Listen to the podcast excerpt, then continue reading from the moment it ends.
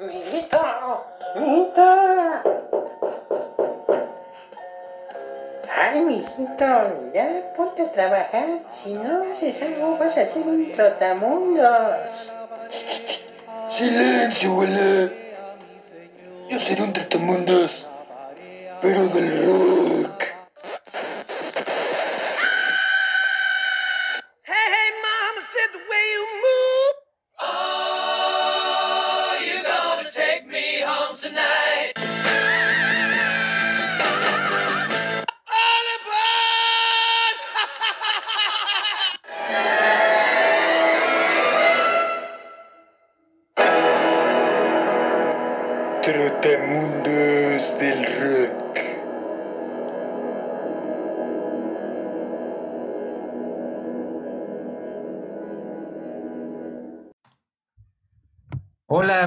muy buenas noches. Les damos como siempre, como cada semana, con toda alegría, la más cordial bienvenida a nuestro podcast que es para todos ustedes y con todo cariño, el podcast de los Trotamundos del Rock, un espacio para hablar del rock y de todas sus variantes, un viaje por el mundo de este maravilloso género musical. Mi nombre es Gerardo Mendoza, hoy es 6 de octubre de 2020 y como todas las noches, aquí me acompaña mi gran amigo Israel Ramírez, a quien saludo en este momento. ¿Cómo estás, amigo? Buenas noches. Hola amigo, buenas noches. Pues igualmente feliz por estar otra vez aquí grabando al lado tuyo y este pues ya eh, tocando otro otro tema o otro gran disco de, de Pink Floyd. Nos quedamos, pues ya llevamos dos programas tocando este, temas eh, de los álbumes característicos o más emblemáticos de Pink Floyd y hay mucho material por qué platicarles. Entonces, eh, pues que espero que nos escuchen y este programa pues va a tener también igual una historia, va a tener muchas cosas curiosas, este, igual que, que siempre y con el mismo, preparándoles el mismo material, con el mismo ánimo y, y pues la gran este, satisfacción de que nos puedan escuchar. Sí, así es. Muchas eh, gracias, eh, amigo, y muchas gracias a todos ustedes quienes nos están sintonizando como cada semana, nuestro público, nuestro público seguidor, que para todos ustedes hacemos con todo cariño este programa y, y- y les agradecemos de corazón, como siempre, el que estén aquí, el que estén escuchándonos. Y como hoy tenemos un programa, como bien comenta nuestro amigo Israel, pues muy amplio en cantidad de información y de todo lo que queremos compartir con ustedes. Nada más les vamos a decir algunos pequeños anuncios muy breves para ya entrar de lleno en materia. Nada más recordarles que pues nos pueden contactar a través del Facebook en el grupo de Starway to Hell, en, en Instagram eh, como Trotamundos del Rock, en el correo electrónico de trotamundosdelrock@gmail.com y también recuerden que tenemos para todos ustedes la lista de música, la playlist de cada uno de los episodios que hemos grabado, particularmente la que tenemos para ustedes, la principal, donde estamos poniendo cada semana canciones de los discos que les estamos hablando, de las bandas, etcétera. Entonces, si también esa eh, es de su interés, pues les recomendamos seguirla porque se actualiza y pueden hacer como nosotros le hacemos, escuchamos el episodio y después escuchamos la playlist y entonces ya vivimos la experiencia completa. Entonces también se los recomendamos mucho. Es una experiencia muy, muy interesante y muy padre. Entonces, pues ahí está también la playlist. Y bueno, pues ahora sí, amigos, recordarán como ya hacía la introducción nuestro gran amigo Israel, hemos hablado ya de dos discos de Pink Floyd, que fue en el episodio pasado Wish You Were Here y en el antepasado The Dark Side of the Moon. Y estamos haciendo un pequeño recuento de los discos que consideramos más representativos de esta banda. Hemos seleccionado cuatro en total, ya llevamos dos, y este episodio se lo vamos a dedicar a uno de los discos más emblemáticos de esta banda, que es The Wall. Recordarán que ya nuestro amigo Israel nos dio una pequeña, un pequeño esbozo, digamos, de, de lo que es este disco en el episodio anterior, pero ahora sí mm, vamos a entrar de lleno en materia en ese disco, en, en todo lo que hay detrás, en la música, etcétera. Entonces le voy a dar la palabra a mi amigo Israel para que se arranque y nos empiece a hablar de este disco porque nos da para mucho. Entonces, pues adelante amigo, arráncate y pues estamos aquí escuchándote con toda atención acerca de The Wall, el muro de Pink Floyd. Muchas gracias amigo y sí, ahorita aquí ya me estoy preparando con la garganta y la saliva porque ya me voy a arrancar de lleno. Ahí ponte una chela al lado. una chela al lado para o, ya si, o, ya si estamos en una edad más, pues un té o algo así. si, ya no, si, ya no, es hora de cerveza. Ya, ya, se me inflama el estómago por, la, por el lúpulo. ya después de las mucho. pues sí, pues aquí vamos a empezar. Entonces, como les veníamos diciendo en el capítulo anterior y así a modo de, de una síntesis muy rápida, para no tener que otra vez este, retrasarnos y, comentar lo que habíamos dicho del The Wall, pues este disco fue lanzado el 30 de noviembre de 1979 y el 8 de diciembre de, 1979. Estas dos fechas, una se lanzó eh, correspondiente a, la fecha del, lanzamiento allá en, Gran Bretaña y la segunda en Estados Unidos. Como sabemos y como dijimos, eh, representó, imagínense, 40 discos de platino y un álbum de diamante. Eh, está dividido en dos discos de 26 tracks en total. Y pues este disco llegó, como lo mencionamos, en todos, casi todos lados del mundo, en el primer lugar. Sin embargo, solamente en su casa, Gran Bretaña, llegó al tercer lugar.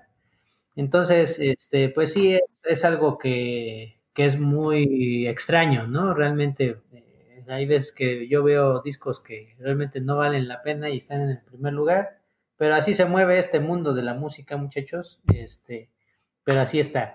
Entonces, eh, la historia es de que Roy Wars ya estaba cansado de ese, eh, pues, de todo ese, estaba, estaba agotado, estaba, ya tenía todo ese cansancio acumulado de todo el éxito que habían tenido tanto en Dark Side of the Moon, este, con esta, esta canción, este, es más bien este disco emblemático, tantas ventas. Después de ahí, este, pues también el disco que nos mencionó nuestro amigo Gerardo, Wish You Were Here, Wish Were Here este, ese también, ese disco eh, rompió paradigmas y este, pues ya más adelante tuvieron ahí una serie de discos y esta, exactamente The Wall, en donde pues aquí rompieron muchísimo de estos este, paradigmas eh, de la historia de la música. Y pues Roger Waters creó todo esto, eh, hizo, eh, les dijo a la banda, ¿sabes qué? Lo reunió y les dijo, a ver, tengo dos proyectos, este, pues díganme cuál quieren trabajar. Entonces, pues ahí había un proyecto llamado Bricks, ese es el que eligió la banda, este, empezaron a pulir los demos que tenía Royal Wars en ese, en ese proyecto y lanzan The Wall o, como dijo nuestro amigo, El Muro de Pink Floyd. Entonces, eh, este contexto que tenía, tenía un contexto muy político, este, debido a la época en la cual llegó. Eh, Normalmente yo, yo lo asociaba mucho de niño y de, hecho mucha gente lo asociaba con el muro de Berlín. Eh, la parte de, del muro pues era muy famoso ahí en, la Alemania este, comunista, en que está dividida en dos la ciudad de Berlín, una la oriental y la otra la occidental, que es como sabemos pues estaba dividida o se habían repartido, dependiendo del territorio, pues al eje aliado y pues justamente a la parte este, pues comunista, ¿no? Entonces, al final eh, se asociaba mucho a esto, a este eh, punto político, sin embargo, Pink Floyd, pues realmente la idea era otra, sino era un muro, como todo mundo nos los planteamos, de, y todas las personas, pues seguramente cuando nos dañan, cuando vivimos ciertas cosas, este, cuando realmente estamos ya este, exhaustos de la vida, a veces eh, estamos cansados de ciertas cosas que nos suceden, etcétera. Empezamos a crear y a construir ladrillos, y a eso mismo se refería este álbum de Pink Floyd, de empezar a construir ladrillos para empezar a crear un muro, un muro que parecería impenetrable, con el fin de, de protegernos, de que nadie y quedar alejados de que de toda la gente que a lo mejor estuvo en algún momento de nuestra vida, pero que ahora pues, deseamos estar solos, etcétera. Entonces, se construyen estos muros para precisamente este, protegernos de, de todo lo que está sucediendo o lo que nos ha sucedido alrededor de la vida. Entonces realmente esto era el punto en el cual pues se refería o era la idea principal de, de Roger Waters, que en un momento dado este, eh, él creó toda esta idea. Eh, aquí vamos a hacer algo, algo, una dinámica un poco, este, un poco más este, balanceada, por así decirlo, porque Tres años después de que se crea el disco, este, se crea también, se lanza la película de The Wall de Pink Floyd, en donde también pues narra todo, todos los sucesos que en paralelo eh, se escucha, es una ópera rock en donde se escucha pues toda la música incluida en este, en este disco y también este, nos narra una historia, ¿no? Eh, nos narra la historia de, un personaje ficticio que, Roger Waters crea eh, para pues contar todo este tipo de pues de anécdotas eh, de historias etcétera que rodean a este personaje y de hasta de demonios y monstruos que, habitan dentro de su cabeza. Entonces vamos a hacer algo. Eh, les voy a explicar un poco la película les voy a explicar el álbum pero también en paralelo les voy a mostrar qué es lo que sucede en la película y también qué es lo que sucede en, la canción o en el disco mismo. Entonces, eh, The Wall, como sabemos, eh, aprovechó, salió en una, en una época de, de, sembrina y las ventas se aprovecharon muchísimo porque pues, lógicamente la Navidad llegó y pues todo el mundo quería este disco de Pink Floyd. Este, se dice que, por ejemplo, este personaje llamado Pink está basado en, un, en, justamente en la vida real de, Roger Waters. Eh, era, es un personaje que también está un poco cansado de muchas cosas. Eh, como sabrán, pues el papá de Roger Waters eh, también murió en, una, en la guerra mundial en la Segunda Guerra Mundial, y también el personaje de Pink, eh, su padre, eh, que es el, inicio de toda esta historia, gira en torno a la muerte de, su padre, que también es, parte, o más bien muere eh, en, un, bombardeo, estando él dentro de un búnker.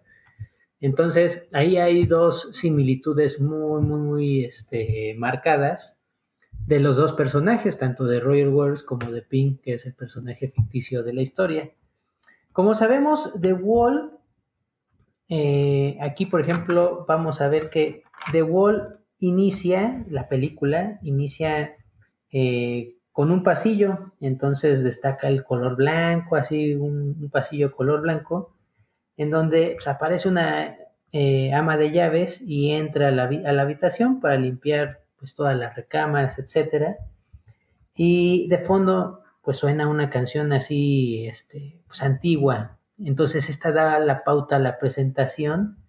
Es una canción como navideña, este, muy antigua. Entonces ahí este, da, da, el torno a la, o más bien da la pauta a la presentación de, de la película.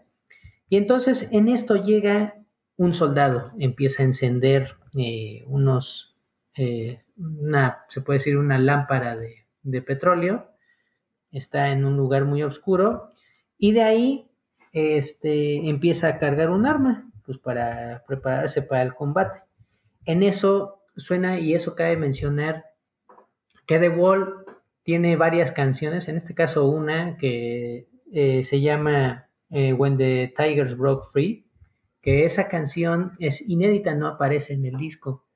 Sin embargo, es una canción que, cabe mencionar, la banda como tal nunca la incluyó, de- o más bien sí, no- decidió no incluirla dentro del disco porque se les, hice- se les hacía una canción muy, pero muy personal. Este, era una descripción este, donde Roger Waters describía cada momento del día que le avisaron a su madre que su padre había muerto y que él realmente conoció o se enteró de que su padre había muerto.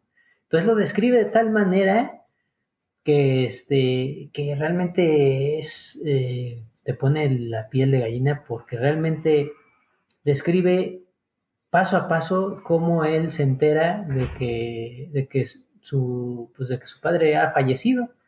Eh, viene, por ejemplo, que, que este, recibió su mamá un, un pergamino eh, por parte del rey, en donde le decían que pues, había muerto valientemente por el país, etcétera, pero que realmente pues, para él le habían quitado a su padre, ¿no?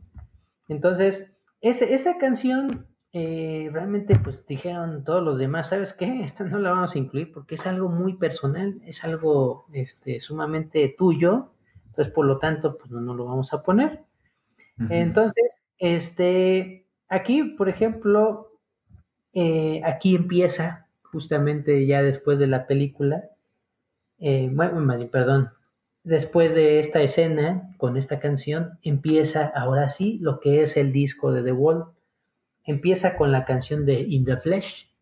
In the Flesh es el primer track, como bien sabemos, de, del, del disco de The Wall, el cual este, pues empieza con la melodía de un fonógrafo.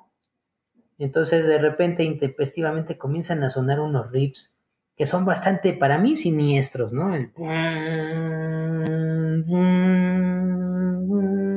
Ese, ese tipo de, de riffs, luego, luego, como entran, cuando tú estás escuchando el disco, eh, te esperas así de a ver qué, qué viene, ¿no? Etcétera. Yo, yo me imagino Sí. las primeras veces que, que lo estabas escuchando, porque empieza así con un sonido así muy, muy leve y de repente este tipo de riffs que son siniestros llegan directamente a tu cabeza.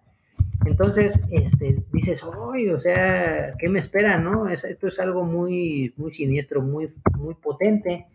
Sí, es muy buena introducción. Sí, la verdad, sí. Entonces, este, eso realmente dices, wow, este, algo me espera, ¿no? Y eso era realmente el objetivo de este, de este disco, era entrar directamente a tu cabeza para que empezaras a, a adivinar o que empezaras a, eh, pues que tu mente empezara a dibujar todos los pasajes que vinieran o que iban a venir dentro de, este disco.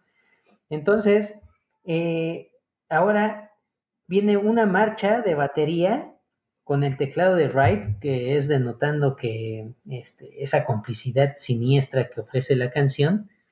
Y es, es, es un, es un inicio, una introducción bastante mm, eh, épica, por así decirlo.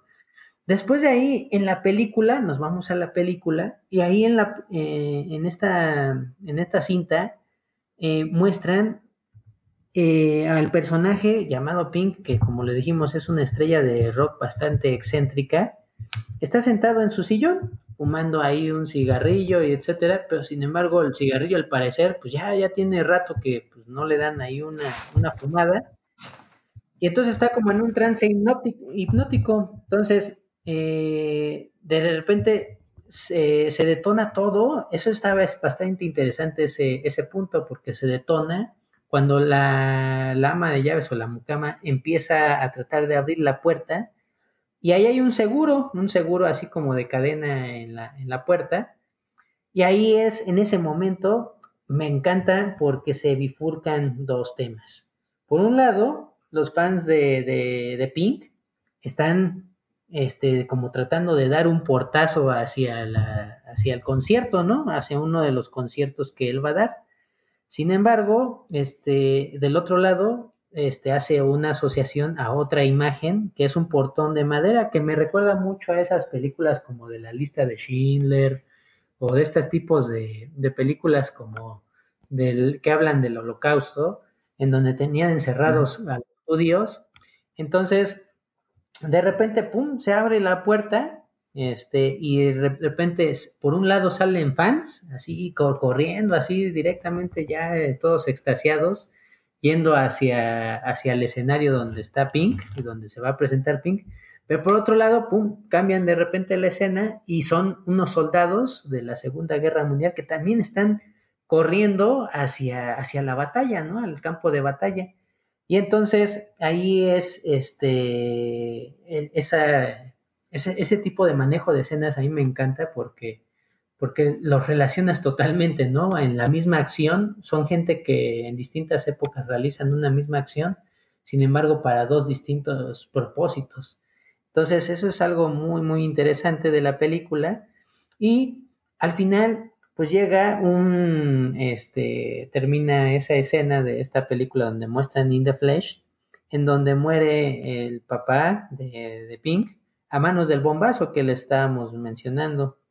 Entonces, de ahí da paso a otra canción, a la segunda canción que es de Thin Ice, que es una balada acompañada por, por un piano y una voz, eh, en este caso es la de David Gilmour, la cual pues para mí es así como angelical. Eh, la voz de David Gilmour ahí como que te arrulla, este, después de tener ese, ese riff tan malévolo, tan, este, pues sí, este, tan siniestro de In the Flesh, pues ahora en The D-Nice, ahora tenías la calma ahí con, con David Gilmour, en donde pues se liga con un llanto de un bebé, una letra pues realmente triste, este, asimismo la melodía también la sientes, sientes el, en la parte triste que, que está en esta parte de, de, esta canción, y pues más o menos la letra, este, pues va más o menos así, ¿no? Este, Mama loves her baby, and daddy loves you too,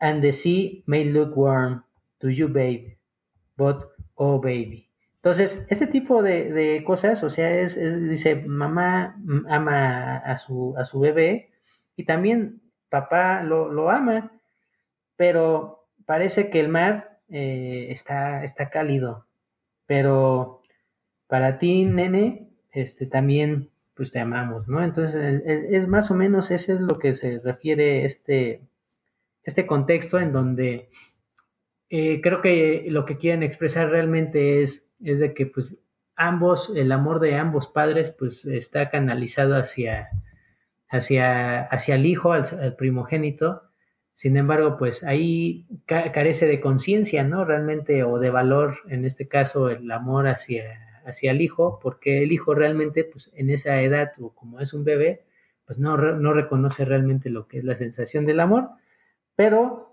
este, esto termina a base del piano y inicia una batería donde empieza el caos, empieza el caos este, para mí en esta canción. Y en la película, por ejemplo, muestra los horrores de los soldados caídos, o sea, esto es bastante interesante porque eh, regresa así, o sea, todos los horrores en la parte así triste, o sea, puede decir que, que canta David Gilmour, pues de esta manera angelical, como les decía, pues aquí muestra unas escenas de los soldados caídos dentro de la guerra, lo que son los horror, horrores de, la, de, una guerra. Entonces regresa a la habitación de Pink, en donde se encuentra pues la piscina. Y ahí, por ejemplo, Pink está pues ahí acostado, este, bueno, más bien ahí este, nadando como de muertito ahí en, en, en la piscina, y se empieza a teñir de rojo. Esto significa o da a entender que, por ejemplo, este, pues todo esto, esta sangre que, que sale de, de, todas estas batallas, de las guerras, pues realmente es puro sufrimiento, ¿no? Entonces ahí, ahí se ve, o sea, realmente en esta parte de, de Thinais demuestra, eh, quiere expresar esto, un sufrimiento hacia las consecuencias de la guerra. Después de ahí eh, viene lo que es la primera parte de una de las canciones más famosas de Pink Floyd, si no es que es la más famosa, este, Another Brick in the Wall, eh, parte 1. Este, pues primero se, se, respira, la melodía respira un aire tenso, melancólico a la vez y también pues desolador, seguido de un arreglo que realmente para mí es impresionante en la base de la canción. Este, y por ejemplo, eh, esta, esta canción por parte de David Gilmour y de, y de Roger Waters, realmente esta parte este, pues es bastante remarcable. En la, en la, por ejemplo, en la película muestra a, este Pink de niño, porque aquí está todavía, está padre algo, algo así, porque en la película toca este, dos temas este, básicos, el, el, Pink este, maduro y el Pink este, niño, que va este, pues la historia un poco de manera, este, pues se podría decir eh, cronológicamente. Entonces, de ahí nos vamos directamente a lo que es este Another Rick in the Wall en la película. Este, pues muestra una figura paterna en donde pues eh, se encuentran en los estragos. ¿Cuáles estragos? Eh, justamente lo que mencionábamos eran los estragos de la guerra. Entonces, de ahí, de ahí lo que vemos es, por ejemplo, eh, la figura paterna que se encuentra dentro del parque, que se encuentra en la primera parte de la película, se encuentra la madre de Pink este, rezando, él así con un avión. Sin embargo, después de ahí, este, nos muestra pues, estos estragos de la guerra. Eh, muestra a un Pink, eh, pues, como unos ocho años, en donde está jugando en un parque. Y este, y lo que expresa aquí realmente rompe el corazón porque como tal eh, ve él te muestra cómo él empieza a ver solamente las figuras paternas. Las figuras paternas este las identifica porque él como tal carece de padre porque pues, su padre murió en la guerra. Y sin embargo ahí este va con un señor le dice le da la mano y al contrario, el Señor dice lo de Zaira, ¿no? Este, él dice, pues, ¿sabes qué? Pues vete ya, hijo, pues tú no eres, tú no eres, tú no eres de mi familia, ¿no? Tú ya vete. Entonces el niño pues, se siente mal y este, y ya se va a un columpio y ahí se queda solo. Entonces, ahí empieza, empieza esa, este, pues se puede decir, la lucha, este, o, más bien la construcción de esos ladrillos. Empieza a poner los ladrillos para empezar a construir un muro. A eso se refiere mucho esta pieza de Another Brick in the Wall, esta, esta parte 1. Después de ahí sigue una parte que se llama, o más bien es una canción que se llama The Happiest Days of Our Lives, este, así como los días más felices de, de nuestras vidas, en donde empieza con unas hélices de helicóptero llevándose, pues hace alusión como a un, a un helicóptero que se está llevando al padre de Pink. Y entonces comienza con el preludio de una de las más grandes obras maestras de la música para mí, este, hablándolo. La letra pues hace una crítica al sistema eh, educativo en donde eh, pues se comentaba de hecho, este, hay en muchas películas este, cómo se mostraba antes el sistema educativo. El sistema, como tal, nos, nos, reflejaba que, por ejemplo, los maestros eran un poco más... Yo lo considero que, por ejemplo, eh, en, en, en, la antigüedad, por ejemplo, la, la, la, figura del maestro era también casi llegada o, o, ligada mucho a como a un segundo padre, porque ya me, me acuerdo mucho que decían, a ver, maestro, dejaban al niño y decían, a ver, maestro, usted tiene la misma, si, si, se porta mal, usted tiene la misma, este, pues capacidad que uno como padre de castigarlo, de pegarle, etcétera. Entonces, eso era lo que se, se, venía gestando acá. Sin embargo, eh, se, se, se, hacía una crítica en es, de esas épocas de que, pues los maestros realmente lo que hacían, pues era pues eh, educar al, al, niño, pero para que fuera un trabajador, para que no pensara, no tuviera un libre pensamiento. Realmente era, les metían información, pero era como si fuera una fábrica, una fábrica de mentes que pues no tenían por qué pensar. Entonces, esto es la crítica que se maneja aquí, que es como el, el preludio hacia esta obra maestra que estoy este, hablando o que vamos a gestar se está gestando algo importante aquí. Entonces, es, es bastante curioso porque te dice, eh, por ejemplo, te, te, dice la letra, así como tal, te dice, los maestros de esas épocas hacían burlas a todas las cosas que un alumno realizaba, exhibiendo una debilidad que eran ocultados por los niños para no ser blanco de las mismas y ser expuestos a sus compañeros. Entonces, este tipo de, este tipo de letras, este, pues sí era como una crítica social hacia la educación de ese entonces. Eh, realmente, pues digo, había, tenía sus bemoles, así como ahorita también que, pues de acuerdo a, a ciertas cosas, pues yo considero que ahorita la educación, pues sí, sí hay bastantes ya flexibilidades hacia el alumno, pero ahora ya se ha, pues, eh, se ha quitado ese respeto hacia el maestro, ¿no? Como tal, siento yo. Entonces de ahí, este, pues ya ahí se ve que el castigo que le propinaba a los niños para dar paso, en este caso, a Another Brick in the Wall parte 2. Another Brick in the Wall parte 2, pues es justamente la, una de las cúspides o de las canciones, como decíamos, más famosas de Pink Floyd, en donde si tú le preguntas a cualquier este, persona, hasta en el metro, este, cuando se, se suben a vender el disco de las, mejor, las mejores canciones del rock, etcétera, por 10 pesos, ahí, ahí van a poner justamente esta canción, Another Brick in the Wall, parte 2.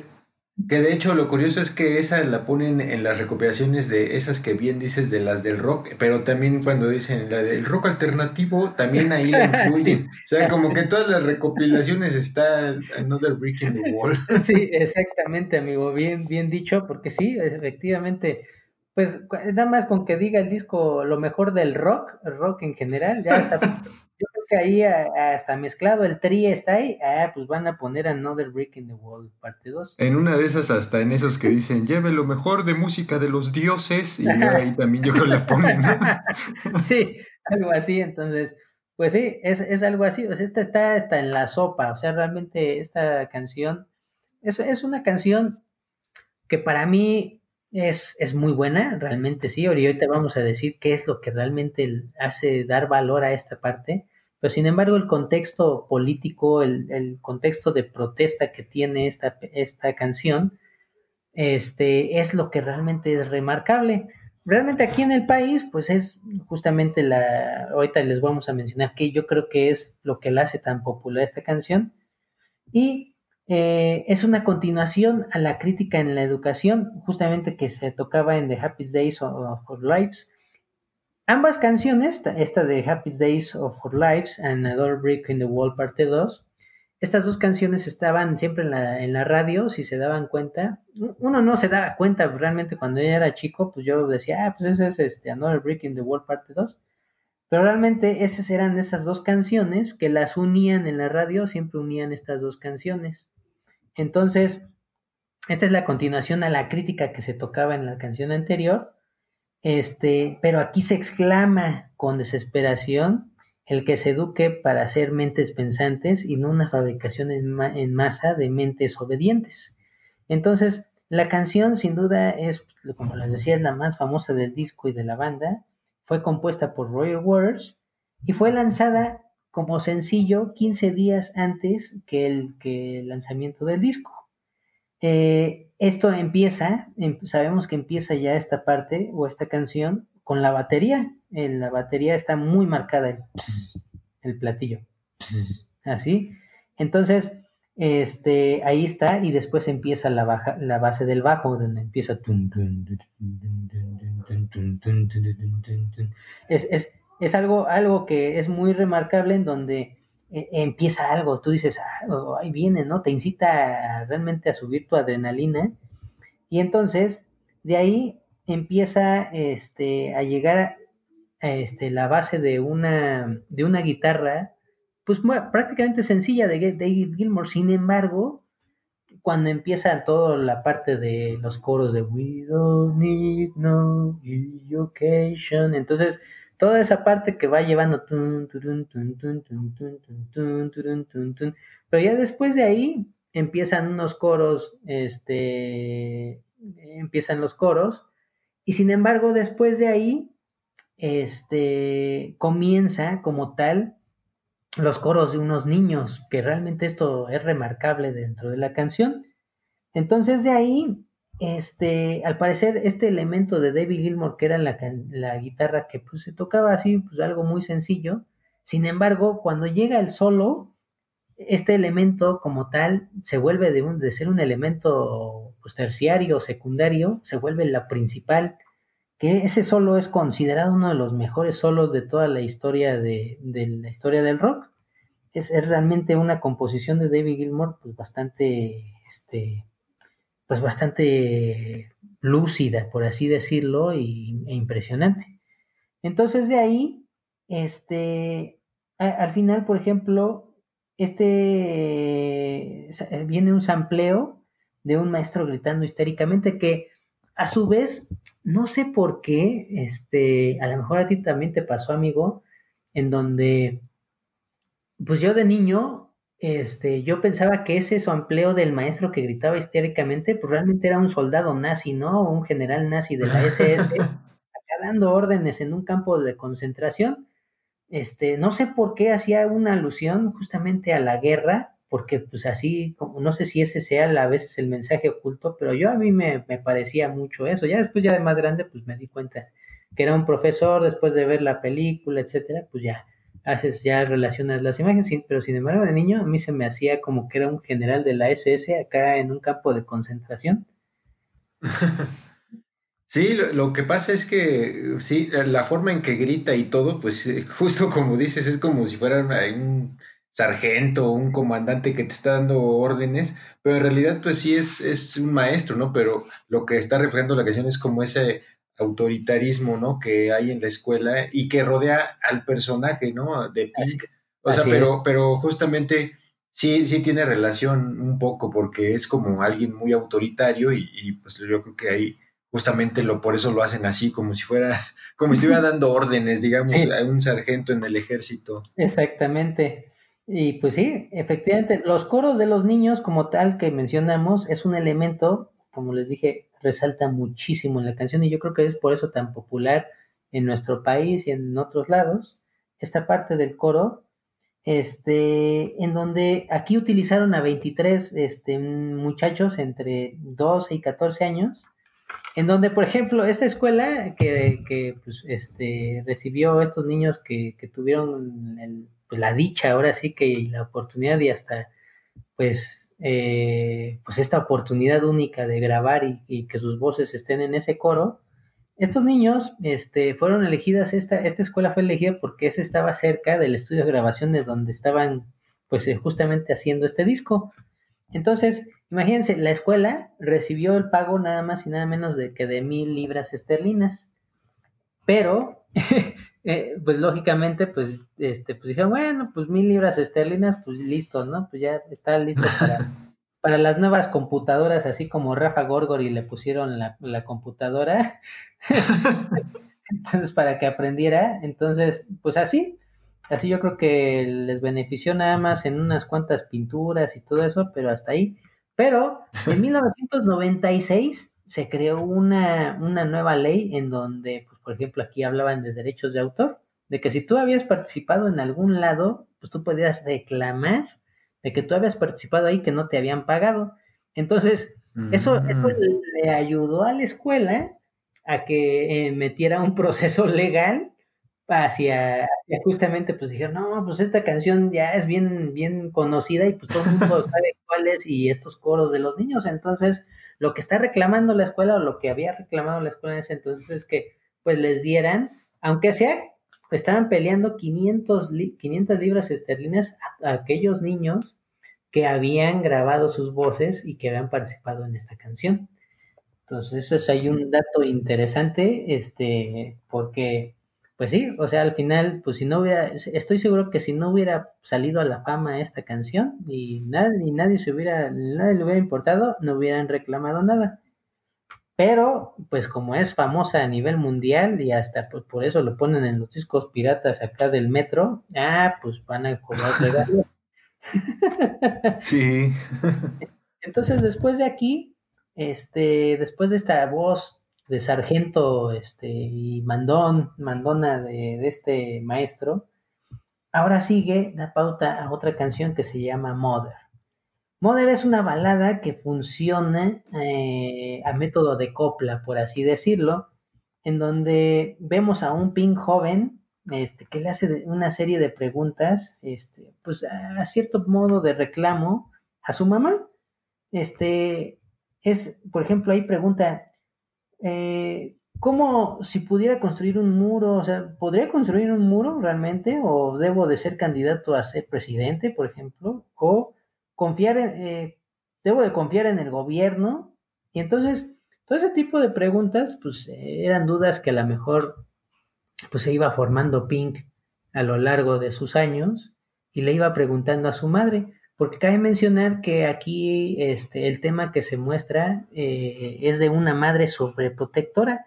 Muchas madres, por ejemplo, conocemos a muchas madres que sobreprotegen mucho a sus hijos porque les falta a lo mejor la pieza paterna de, de la familia o sienten que le pueden dar pues toda la protección a sus hijos. En este caso, la madre se volvió sobreprotectora con Pink porque pues realmente perdieron a su padre en la, en la guerra, entonces pues dije, pues normalmente la mentalidad de la mamá era pues ya no quiero perder a nadie más, ¿no?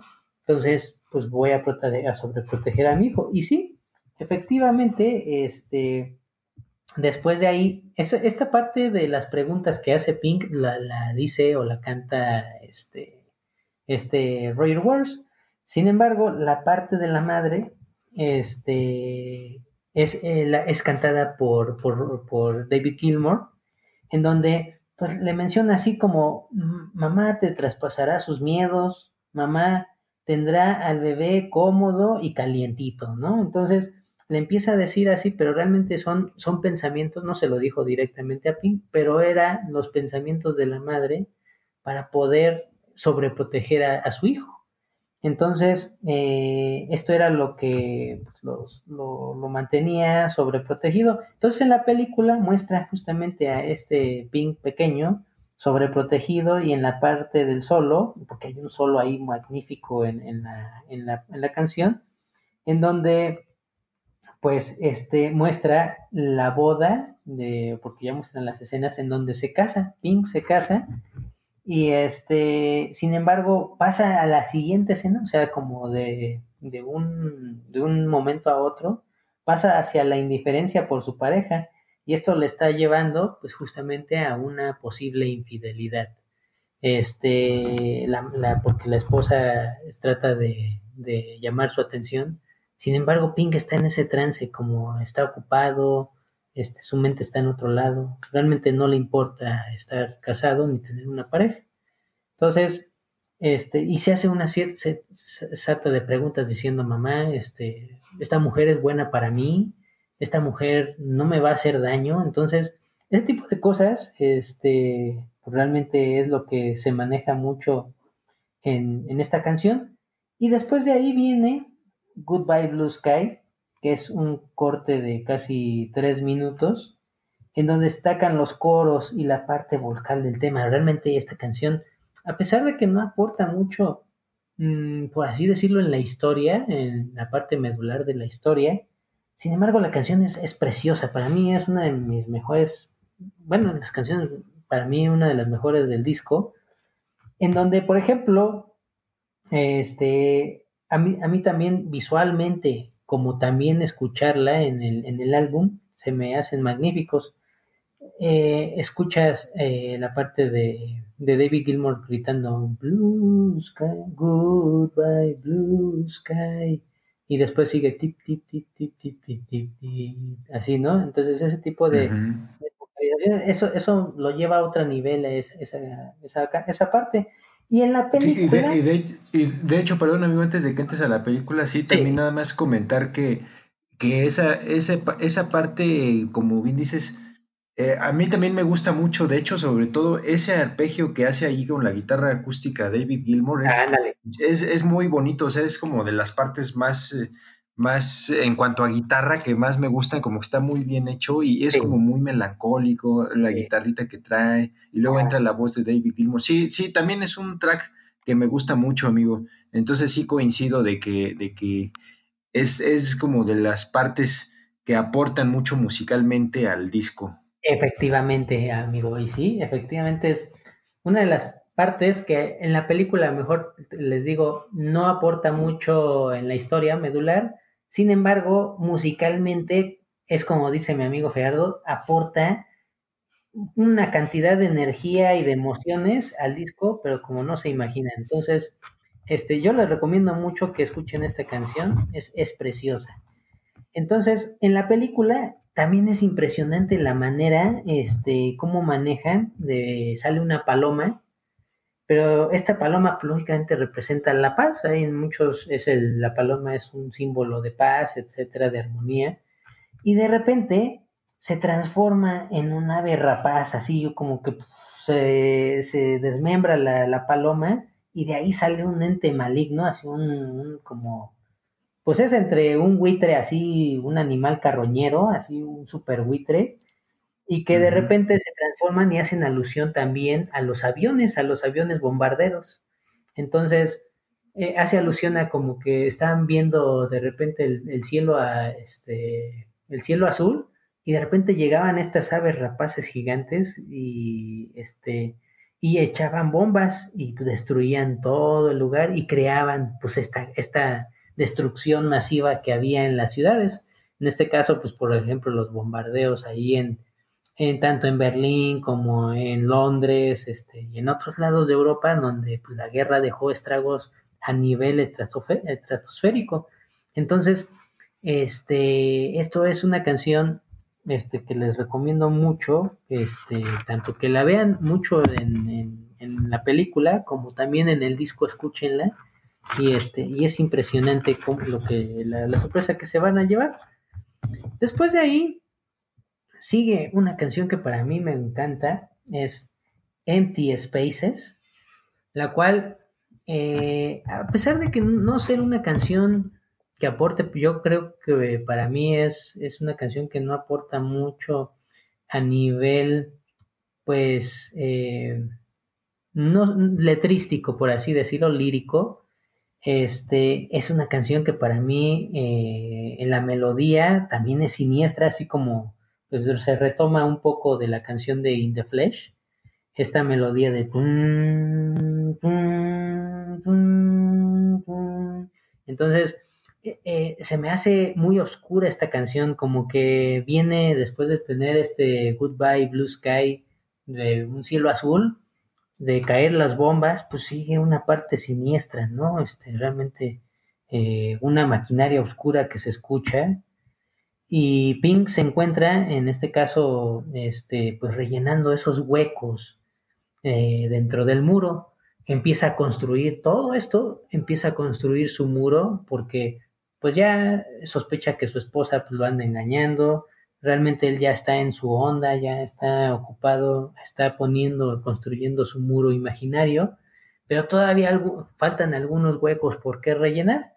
Entonces, es por eso se, re, se refiere a esto de empty spaces, para llenar esos últimos ladrillos o estos huecos que, que hacen falta en su muro. ¿Cómo los va a llenar? Ah, pues tiene que ver qué es lo que necesita, ¿no? ¿Qué es lo que necesita para poder llenar esos huecos? Entonces, es, esto de repente termina eh, Empty Spaces y de repente sigue otra canción que es Young Lost. Es, eh, aquí empieza, eh, Young Lost es, empieza con una llamada, con una llamada de teléfono y de repente pues, se da cuenta que efectivamente su esposa ya lo anda engañando, ya este, de repente eh, Pink eh, eh, agarra la bocina y dice, a ver, este, se encuentra tal persona y dicen, sí, a ver, y ya suena y pues el amante cuelga, ¿no? Cuelga el teléfono, entonces dice, oiga señor, pues parece que hay, que hay otra persona ahí al lado de su esposa. Entonces es cuando dice, pues ya, ya valió, bailé, bailé las calmadas, ¿no? Entonces pues este, ahora, ahora sí que como dirían, llama Max, entonces pues ya valió Max. entonces, pues justamente esta es una de las canciones más emblemáticas, John Lost, la cual pues refleja esa furia vocal de Gilmore que, que este, realmente me fascina. Es una canción muy potente con varios riffs y solos que acrecentan la calidad de esta ejecución. Este, es, es, por ejemplo, cuando ese, ese coro que, que, que pone, porque esto se, se, ve reflejado a que pues ya el despecho de Pink dijo, ¿sabes qué? Ya me está engañando, bueno, pues ahora yo me voy a divertir, ¿no? Yo ahorita voy a dar un concierto, tengo groupies, este, pues ahorita voy a invitar a las mujerzuelas, ¿no?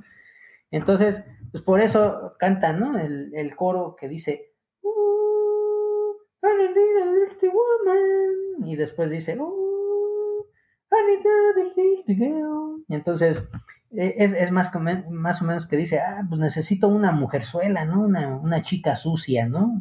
I need a dirty woman, ¿no? O, oh, I need a dirty girl. Entonces, este tipo de cosas este, se ven reflejadas en esta parte. Y en la película, Pink, justamente, al darse cuenta que, que su mujer lo engaña, pues decide llenar otro de sus huecos este, dentro del muro yendo con, su, con las mujerzuelas. Y de ahí, pues al final de esta parte, pues vemos aquí así casi casi como a las chicas que también hasta le, le, este, coquetean al policía y todo eso, ya se meten ahí y todo eso, y baja, baja Pink justamente así como, pues a ver cuál elijo, ¿no? Y de repente ve a una chica y dice, no, pues tú, tú vente para acá. Y ya, o sea, y ahí, este, da preámbulo a otra canción que se llama One of My Turns, que es la siguiente canción. Este se divide en tres partes. La primera en donde se escucha la voz de la groupie que Pink se llevó, en donde pues dice, wow, pues este departamento pues, está más grande que, perdón, este cuarto está más grande que todo mi departamento, ¿no? Y después ya se va y dice, oh, les mira este hasta el jacuzzi y todo eso, o sea, se sorprende de lo que tiene Pink realmente ahí en su habitación, bueno, más bien en su departamento completo. Y este, y ya después de ahí sigue la puerta vocal de Waters. Y este, pues ahí se eleva para iniciar un solo.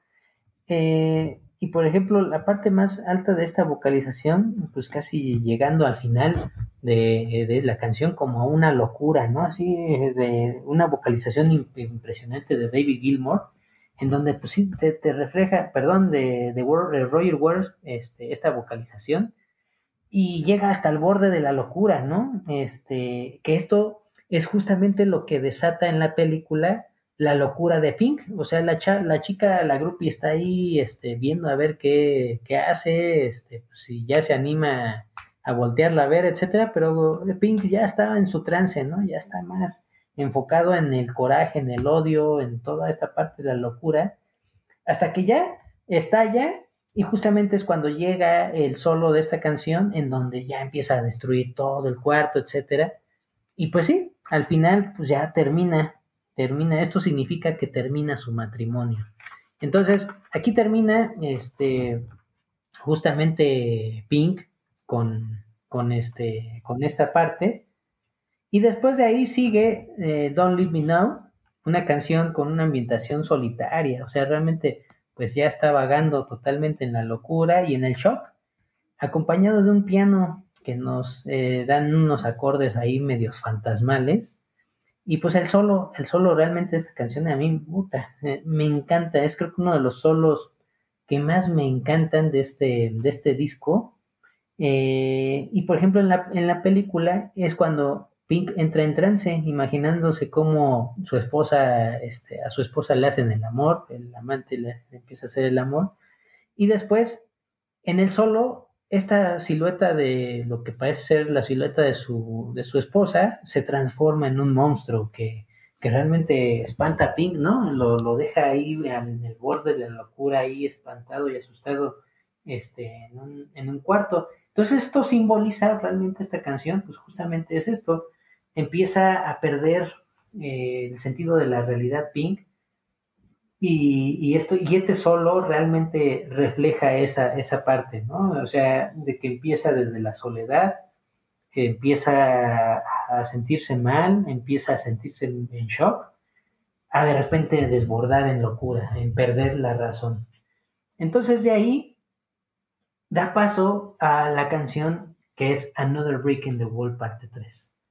Another Brick on the Wall parte 3, pues ya justamente es cuando ya empieza a terminar de edificar ya su muro. O sea, ya dice, esto ya es, en este caso, la última gota que derramó el vaso, pues aquí es pues el último ladrillo, ¿no? Que ya se, se puso directamente en el, en el muro. Y es justamente lo que te narra en, en la parte de Another Brick in the Wall, parte 3, en donde pues ya este, pues te dice, I don't need no arms around me, and I don't need no eh, drugs to call me. Entonces, es, es, es, lo que, esto es lo que inicia, o estas son las primeras eh, palabras eh, o líneas de esta canción, en donde pues dice, pues ya no, no, no tengo ni siquiera este, pues, brazos que, que, estén al lado mío, ni siquiera tampoco hay drogas que, que pues, me, me, tranquilicen, ¿no? Entonces, esto es todo lo que, lo que existió en algún momento, lo empezó a transformar en, en, un, en un ladrillo más, o sea, todo, todo lo que le hizo daño, todo lo que estaba en su existencia, pues realmente se transformó en un ladrillo para poderlo colocar y empezar a terminar, por ejemplo, como lo narrábamos en Empty Spaces, lo que faltaba, lo que faltaba, los huecos que faltaban de su gran muro. Entonces, de ahí se viene otra canción que se llama Goodbye Cruel World, que es una pieza de un minuto 13 segundos, en donde Pink pues está despidiendo de todos, porque ya totalmente ya perdió el contacto con la realidad. Y este, y pues ya, se termina abruptamente. Este, esto es bien, bien curioso, como dato curioso, porque se termina abruptamente. Si ustedes se, se están escuchando la pieza, ustedes escuchan un goodbye, goodbye. Y de repente, pum, así como que, pum, así como ya se acabó ahí, ¿no? Es, porque realmente este, en la grabación, así de, yo creo que ya estaban así de, güey, ya, ya, ya di el último goodbye porque ya se te va a acabar la grabación. Y sí, efectivamente, ya no había espacio en el disco. Ya no había espacio en el disco y pum, ahí justamente cuando dijo el último goodbye, pum, termina abruptamente por lo mismo. No era intencional, sino porque ya el disco era tan largo que pues ya, o sea, lo, lo llevaron a un límite que dijeron, no, ya, hasta aquí, ya termina de grabar aquí. Entonces, ese, ese es por eso que termina abruptamente o parece que, que, termina así. Este, y después de ahí sigue Hey You. Es una canción que, pues, por ejemplo, a mí me gusta mucho. Este, es, una de las canciones que más me gusta del de, de disco de The Wall. Y eh, es una canción que, que, refleja la soledad de Pink.